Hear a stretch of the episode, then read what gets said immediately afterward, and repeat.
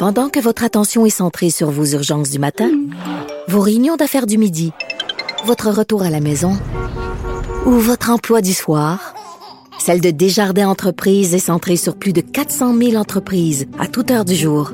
Grâce à notre connaissance des secteurs d'activité et à notre accompagnement spécialisé, nous aidons les entrepreneurs à relever chaque défi pour qu'ils puissent rester centrés sur ce qui compte, le développement de leur entreprise. Parce qu'en immobilier, faut être à son affaire. Suivez les conseils de nos experts. Via Capital, les courtiers immobiliers qu'on aime référer. Bonne écoute. Cube Radio.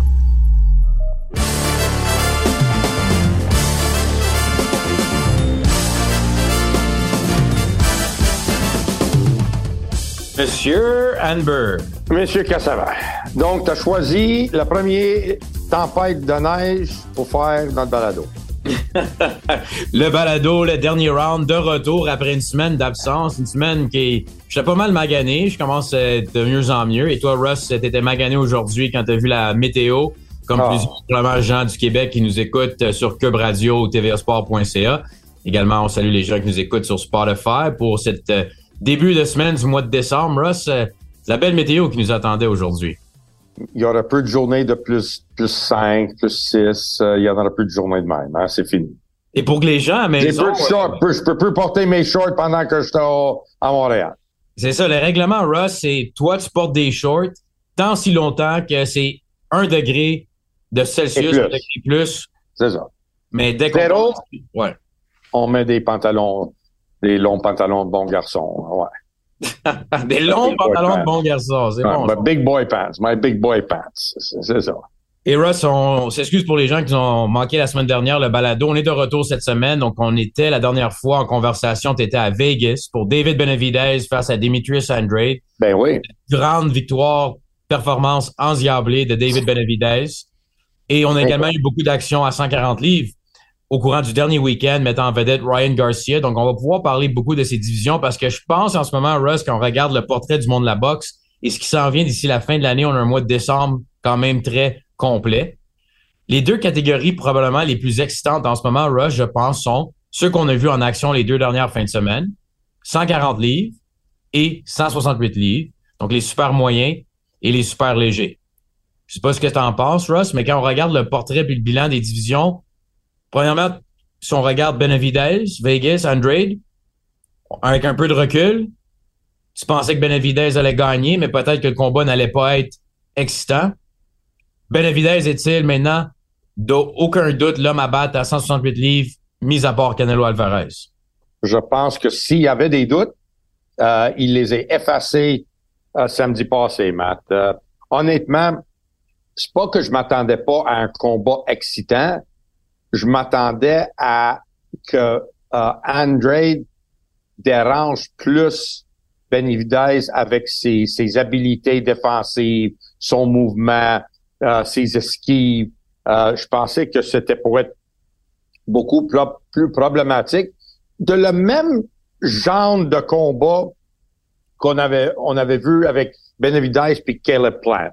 Sais, un combat serré, mettons, le premier moitié du combat, puis après ça, Benavidez, il trouve une autre vitesse, puis il gagne assez solide son combat contre Caleb Plant. Euh, je m'attendais pas à un combat tellement sens unique que j'ai vu samedi passé euh, avec Benavidez puis Andrade. Puis je pense que, je me semble, je t'ai mentionné ça tantôt, je pense que ça, ça démontre non seulement comment bon il est, Benavidez, et comment il est l'homme à battre à 168 livres, peut-être incluant Canelo, euh, malgré le fait que Canelo, c'est le champion.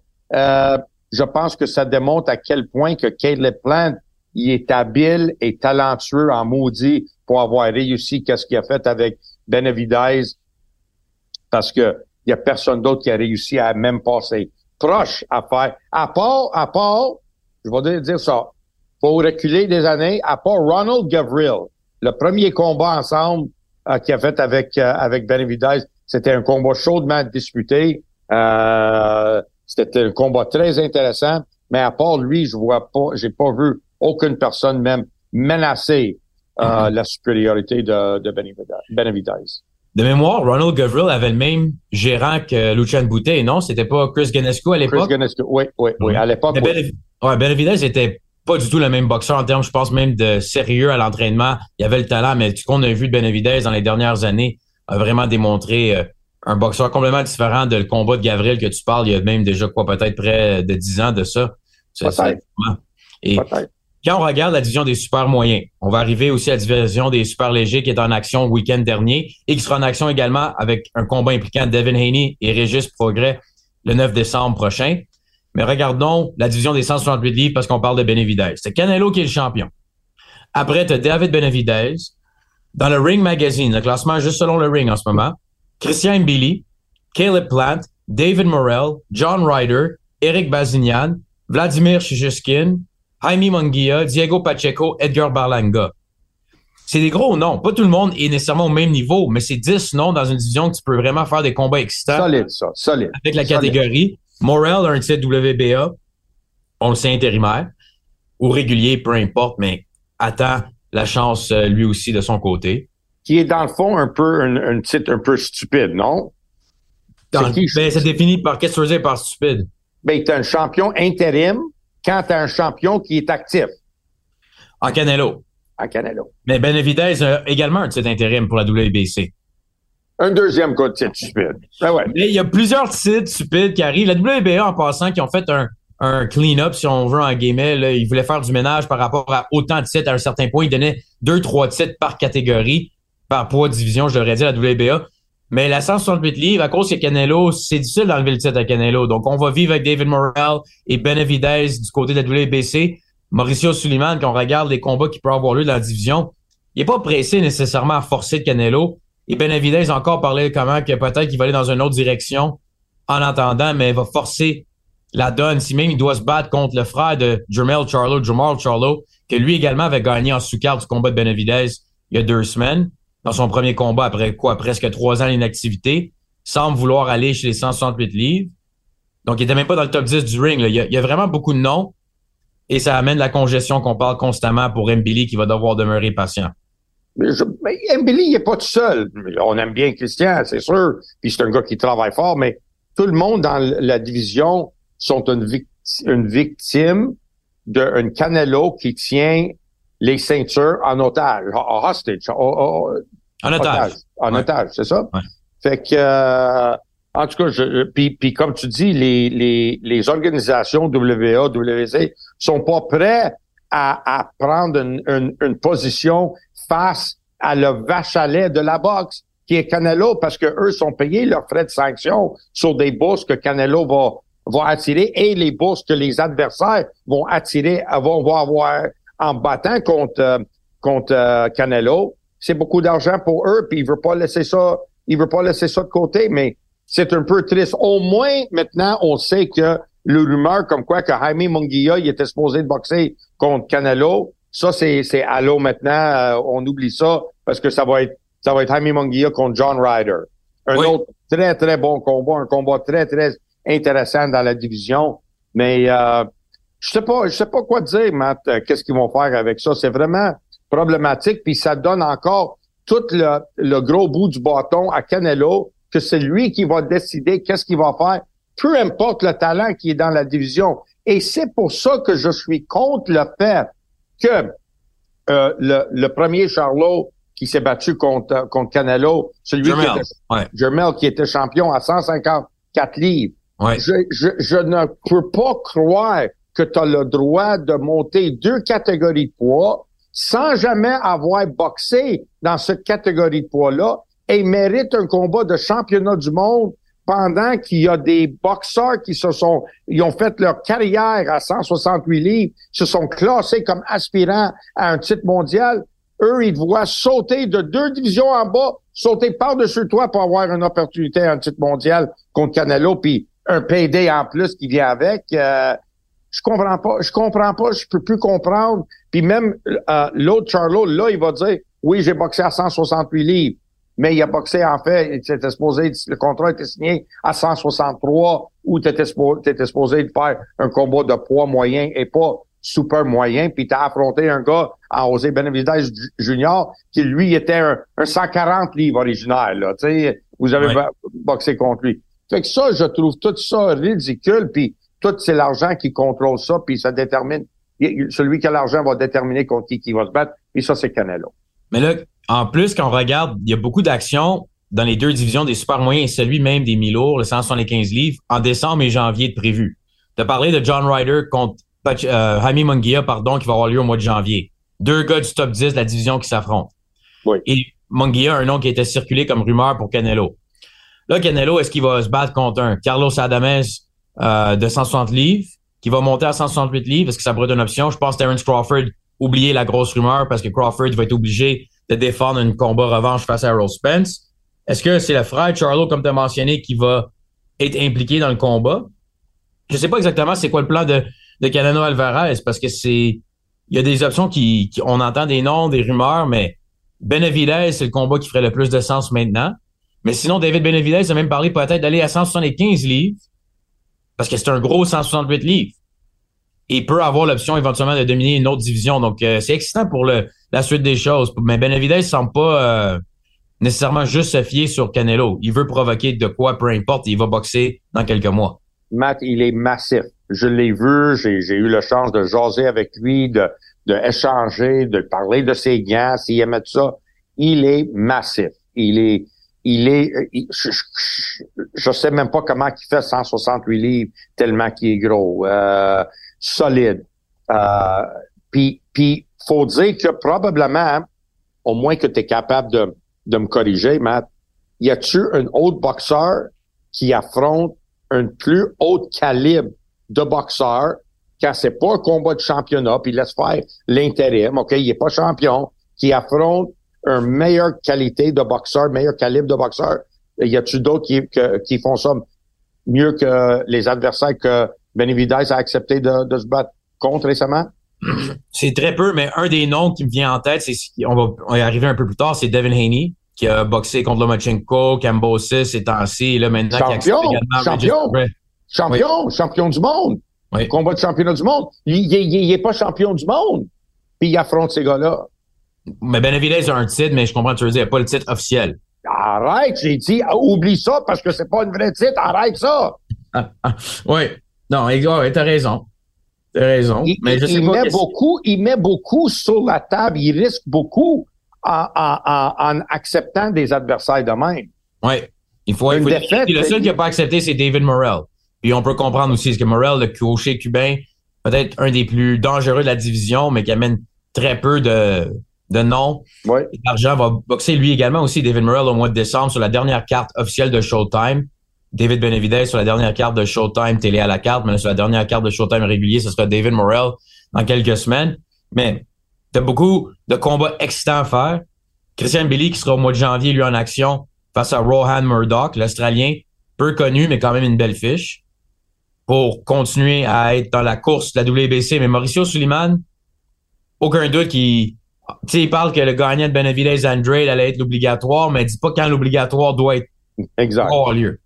Exact. Moi, qu'est-ce que je sais pas si j'ai tu, me diras si je t'ai mentionné ça à notre dernier balado ou si je t'ai parlé de ça en privé, mais ça me fait penser à la fameuse, la fameuse semaine du combat, si tu veux, où j'étais là.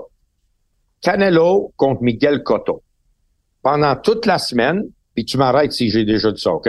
Pendant toute la semaine, on attendait Oscar De La Hoya, puis tout le monde associé au combat dire que après ce combat-là, Canelo contre Golovkin, Triple G, ça va se faire. Il y a juste à battre Cotto. On va voir le combat contre Triple G. Matt, ils ont fait attendre Triple G trois ans de plus avant de faire le combat. Et même à la ben, conférence... Je sais pas exactement le nombre d'années, mais ça a pris beaucoup de temps. Si je te dis trois ans, faut que tu me fasses confiance. Là. Je suis pas loin. Okay? to the bank, comme on dit. On va, on va à banque avec ça au moins apporte de la banque, OK? Euh, Au moins apporte. Euh, là, ils sont je me souviens, j'étais là. J'étais plus proche de eux que je suis de toi présentement. Et Oscar De La il est sur le podium. la première question, il se fait demander, OK, Oscar, toute la semaine, tu nous as dit que Canelo va affronter Triple G. Quand est-ce qu'on peut attendre à ce combat-là? Ah, ben là, je sais pas, ça se peut qu'on sait pas, il faudrait regarder les plans, puis aller par là, puis je sais pas, puis... Hey, toute la semaine, c'est juste de ça que tu parlais. Là, tu arrives à la conférence de presse, il gagne, puis t'es même pas capable de répondre à la première question selon les plans de quand est-ce que ce gros combat va avoir lieu. Trois ans, ils ont attendu. Et je pense que c'est ça qui se passe avec Canelo. Ça, c'est le feeling que j'ai qu'il veut pas affronter Benavidez. Il va tout faire pour essayer d'éviter euh, Benavidez. Euh, j'ai le même feeling Canelo face à Benavidez que j'avais pendant des années de Fury contre Usyk. Le même genre de feeling. OK, mais là, Fury Usyk, en théorie, c'est signé. Il y a eu le premier face-à-face il y a quelques semaines. devrait avoir lieu au mois de février en Arabie Saoudite. Donc, Canelo, si on met la carte bingo de qui va être le prochain adversaire au mois de mai de Canelo Alvarez, Russ, tu penses que c'est une revanche contre Bivol? Parce que Bivol est le favori. Bivol a le combat le 23 décembre face à Lyndon Arthur mais c'est un combat que Bivol est largement favori. Oui, mais Matt, ça peut pas être contre, contre Bivol puis être une défense de son titre. Faut qu'il défende son titre. Il est obligé de défendre son titre, non? Ben, on penserait, mais tu es en train de me dire que le champion en 175 livres de trois, euh, de pardon, pas trois ceintures, mais de une ceinture Bivol, s'il décide de descendre à 168 livres, que on pourrait arranger de quoi pareil que Canelo et Bivol, c'est officiellement pour les titres? Moi, je vois pas comment, s'ils font ça, pour moi, ça se dit tout de suite, tu veux juste encaisser un chèque. T'es pas là pour gagner. Tu as fait toute ta carrière à 175 livres. Maintenant, tu vas te crever. Pareil comme Chad Dawson, il avait crevé contre Andre Ward pour faire 168 livres, puis il était même pas euh, une tiers de qu'est-ce qu'il aurait dû être contre, contre Ward. J'ai vraiment hâte de voir qui va affronter Canelo au mois de mai prochain. C'est la rumeur que Canelo va revenir à Cinco de Mayo week-end. Va-t-il attendre peut-être si Munguia bat John Ryder? Canelo, va-tu dire, écoute, let's go Munguia, ah, ben, tu vois, ça, ça se peut. Ça, ça se peut, hein? Vas-tu ah l'affronter le frère de Jermel Charlo, Jermal, comme dit, qui vient de boxer à 165 environ contre Benavidez Junior? Surtout, surtout, si Monguia, je pense pas qu'il va le faire. Mais surtout, si Monguia offre une meilleure performance où il arrête John Ryder, s'il arrête quelqu'un qui avait, Ryder qui avait fait la limite avec Canelo. Puis là, il dit, tiens, j'ai pris une de ton, j'ai pris ton dernier adversaire, je l'ai arrêté, puis toi, t'es même pas capable de l'arrêter, je l'ai arrêté en sept rondes, je l'ai arrêté en six rondes. Oh, là, ils vont, oh, là, ils vont, ils vont avoir fait la base de, de, de, faire le combat. Ça me fait très, très peur, ce combat-là, euh, de qu'est-ce qu'ils peuvent faire avec. Puis, comme tu dis, c'est cinq, ça va être quasiment cinq mois plus tard qu'il va affronter euh, Canelo, qui est très, très possible.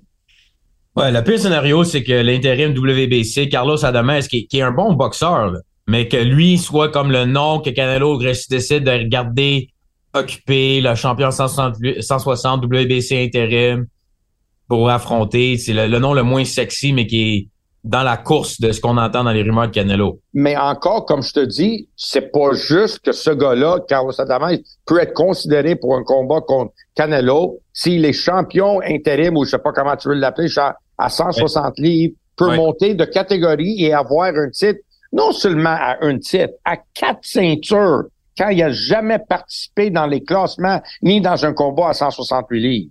Il me semble qu'il y a quelque chose qui est, Matt, tu peux pas faire ça. Puis ils vont, ils vont essayer de le faire.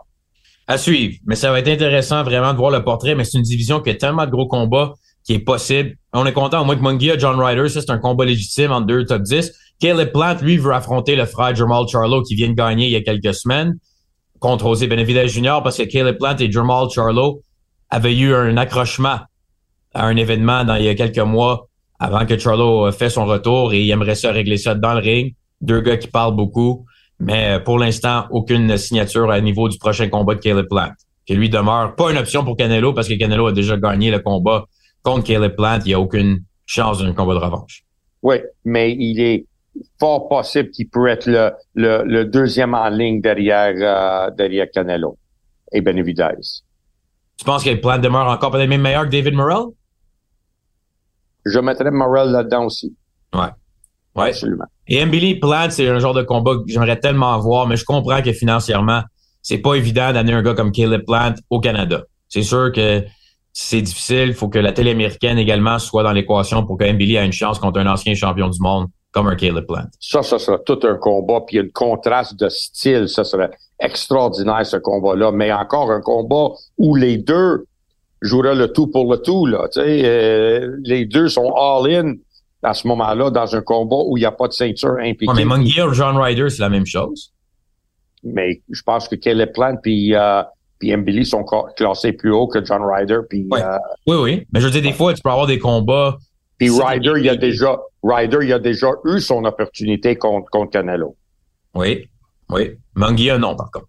Munguia, non, pas. Mais Munguia, pas sûr qu'il mérite non plus, là. Des combats, des, des, décisions controversées, là. C'est pas sûr qu'il qu mérite ce combat-là. Non. Fait que moi, j'ai aucun problème. Et ça serait vendeur pour un combat, un affrontement euh, typique mexicain. Moi, je trouve que c'est un très, très bon combat en deux gars qui est placé là. Il, faut qu'il y ait une qui, euh, qui poursuit sa carrière et continue à monter. Je pense que c'est un combat parfait. Bien matché, logique à faire. Le gagnant continue. Le, perdant, il va tomber en bas d'un classement et on peut la considérer avant un bout de temps. C'est à suivre, Russ. C'est à suivre. À suivre. Tout est à suivre.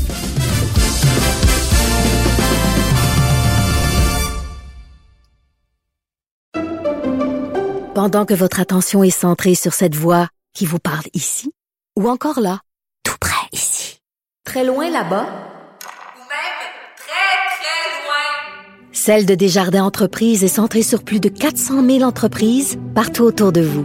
Depuis plus de 120 ans, nos équipes dédiées accompagnent les entrepreneurs d'ici à chaque étape pour qu'ils puissent rester centrés sur ce qui compte, la croissance de leur entreprise. Parce qu'en immobilier, faut être à son affaire. Suivez les conseils de nos experts. Via Capital, les courtiers immobiliers qu'on aime référer. Bonne écoute. Il faut qu'on parle de la division des 140 livres. Les super légers, qui est une division que tu connais très bien également. La semaine dernière ou en fin de semaine, tu étais en Ontario, à Pickering, par contre, pour un gala euh, qui avait de la boxe euh, en Ontario. Brandon Cook, un nom que les gens du Québec doivent souvenir par rapport au combat contre Steven Butler il y a déjà plusieurs années, est en action, boxe toujours. Il y avait également d'autres boxeurs. Et combien en général, Russ, combien au total, j'aurais dit, pas en général, que tu as travaillé avec euh, le week-end dernier à Pickering? Ah, quatre en ligne. Quatre en ligne. Ça va, ouais. en ligne. Belle soirée de, pour T. Russ. Mais pourtant, une courte soirée. par 10h06, j'étais dans la salle de billard. Oh. Ça finit bang, bang, bang, un après l'autre. Le premier combat fait la limite, six Melinda Watpool a gagné une décision euh, combat de femme, fait un combat de six Prochain combat, KO premier round. Euh, non, excuse-moi, KO troisième round, qui aurait dû être KO deuxième round. L'arbitre, il, a, il, a, il aurait dû arrêter le combat à la fin de la deuxième. Prochain KO premier round. Prochain KO, Deep Singh, 14 secondes du premier round juste encore que les gens n'ont pas bien entendu, 14 secondes du premier round. Il a arrêté son adversaire. Mais vraiment un mauvais call par l'arbitre, par exemple. Bon. Et pour revenir, en le fond, l'introduction de l'Ontario, quand je regardais un peu ce qui se passait par rapport à, le moment et l'heure de mon téléphone pour ceux qui nous regardent, je suis désolé pour ça, c'était que Ryan Garcia est en action, lui, aux États-Unis. Donc, tu n'as pas pu voir en direct le combat. Mais le retour de Ryan Garcia depuis sa défaite face à Tank Davis, là, il est boxé à 143 parce que supposément 140 livres, c'était un peu trop difficile pour un combat qui avait pas de titre en jeu. Gagne le combat par knockout. Beaucoup de vitesse. Défensivement, des fois pas simple. Dans le coin avec Derek James, son nouvel entraîneur. Garcia qui a déjà changé à quelques reprises d'entraîneur, mais qui amène un gros nom, un style intéressant, la foule est derrière lui. Et bas Duarte par knockout malgré le fait qu'il y a eu des moments un peu plus difficiles. Parle d'affronter potentiellement Rolly Romero qui a un titre, WBA 140 livres, mais Rolly Romero parle d'aller à 147. Tout ça pour dire qu'on regarde le portrait, Russ, quand même, Ryan Garcia demeure quelqu'un qui amène beaucoup de visibilité et de potentiel excitant. Mais je sais pas si, est-ce que le combat, je sais que tu n'as pas pu le voir, mais est-ce que tu as retenu ce qui s'est passé pendant la semaine avec son promoteur Oscar De La Hoya? Ben oui, j'ai retenu ça. Euh, puis ça, ça date, je pense qu'on devrait expliquer ça à des gens qui ont vu les échanges entre les échanges publics entre le promoteur de, de, de, de Ryan Garcia, Oscar De La Hoya, puis Bernard Hopkins, Golden Boy. Qui ont ouvertement critiqué euh, Ryan Garcia et Ryan Garcia qui a répliqué en pleine face à conférence de presse puis avec Deloya à côté de à, côté de lui puis il a, pas hésité de, de, le planter devant tout le monde.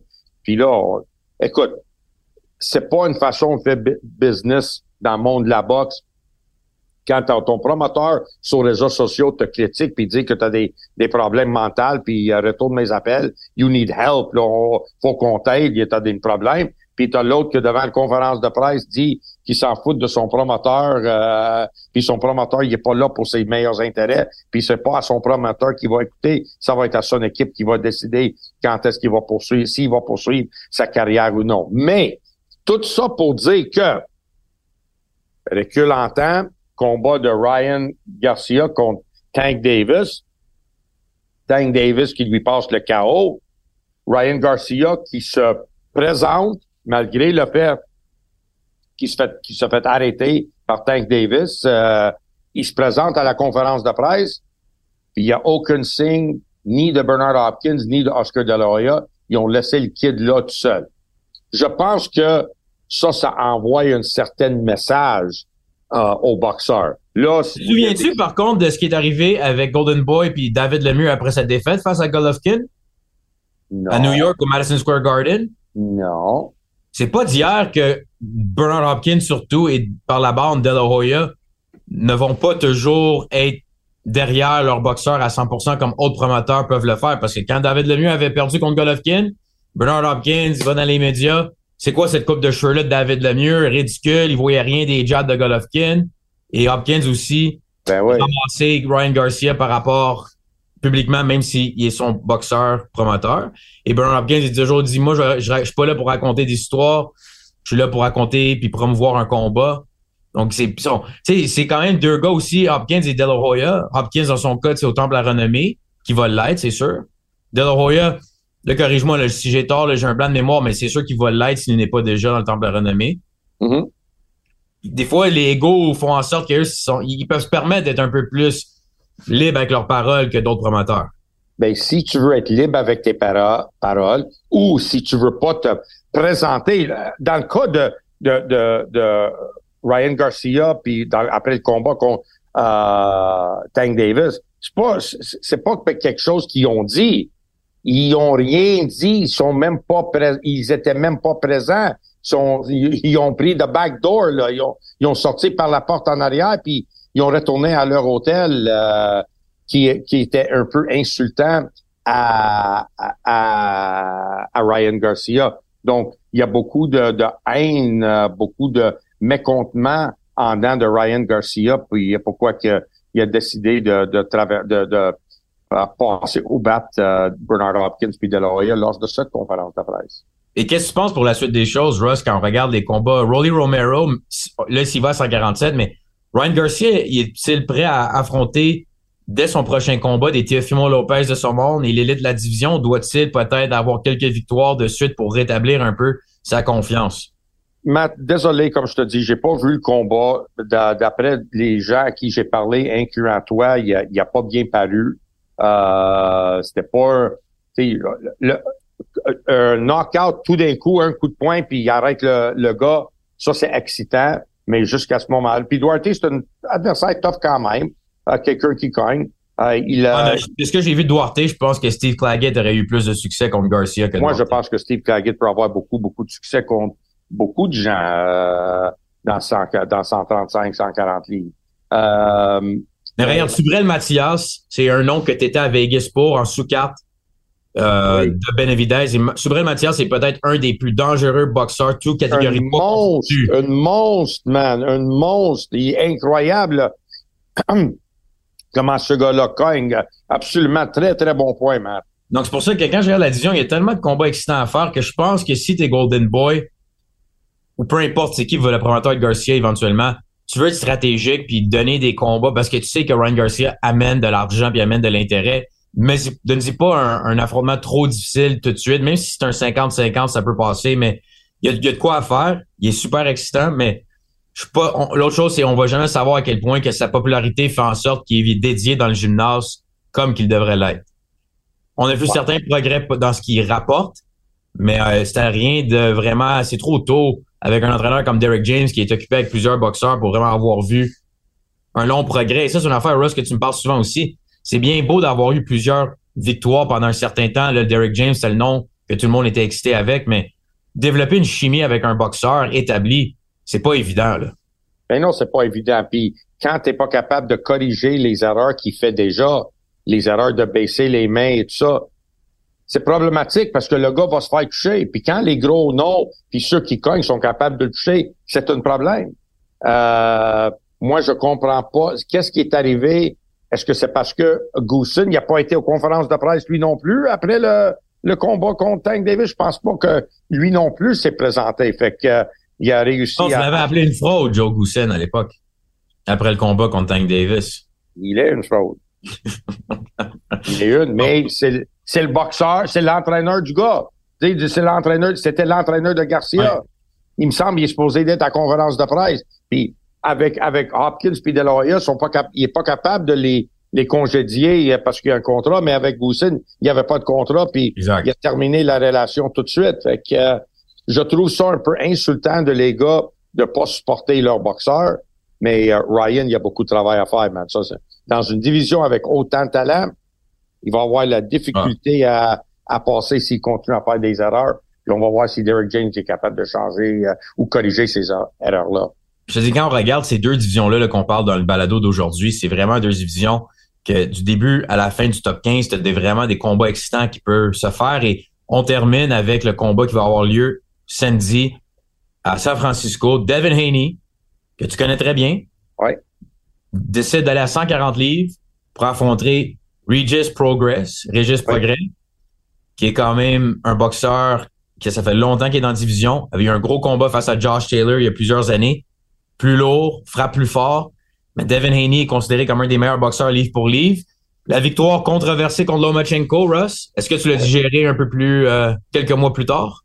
Pas vraiment. Moi, qu'est-ce qui me frustre maintenant, c'est il, il, était le champion incontesté, puis maintenant tous les titres sont partout, il a laissé les titres, il était enlevé des titres, puis tout ce que Lomachenko a travaillé pour accomplir est tout brisé, puis là, il y a tous des titres euh, partout. Fait que, euh, ouais, c'est un peu triste euh, de ça, mais qu'est-ce que tu veux? Ça, c'est exactement comment qu'ils l'ont planifié, puis euh, Haney va continuer à poursuivre. Il ne retournera pas à 135 livres.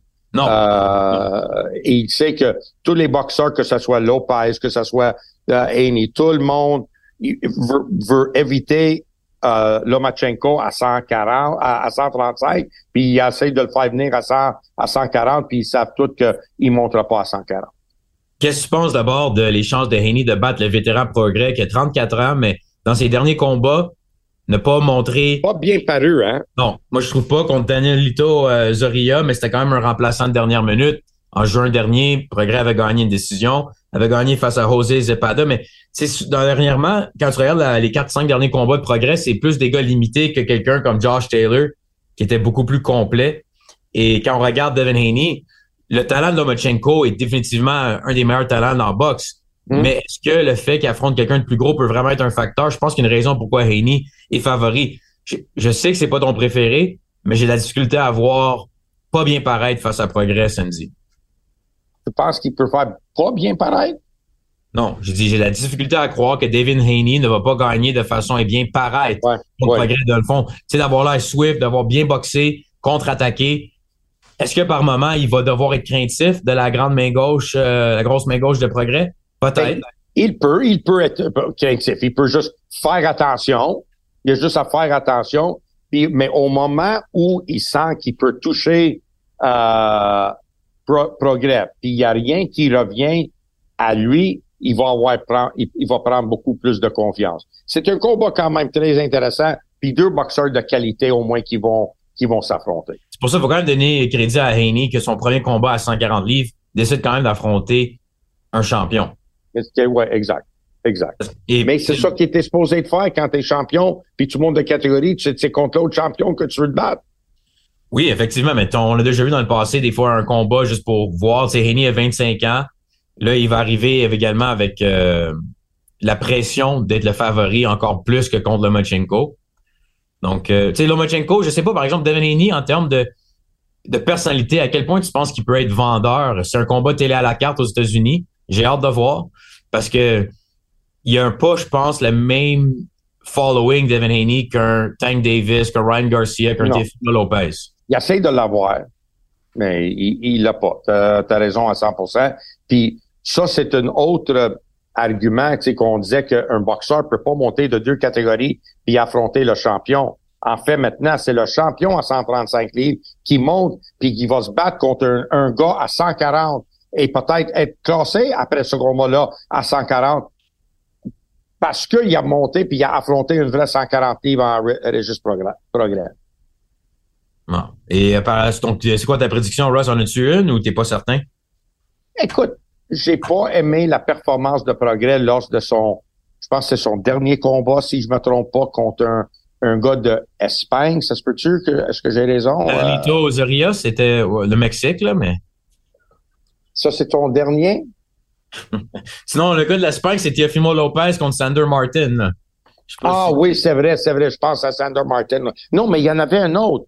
Non, ben, ça doit être, ça doit être celui-là, ça doit être le, le dernier contre le, Mexicain. Mais Zoria, euh, juste pour, non, juste pour clarifier, c'est un portoricain, pas un, pas un Mexicain. Il avait pas, il avait pas bien paru, Progrès. Non, mais c'est un remplaçant euh, de dernière seconde. Oui, il était, il avait pas bien euh, paru. Fait qu'écoute, Haney, il a tous les outils.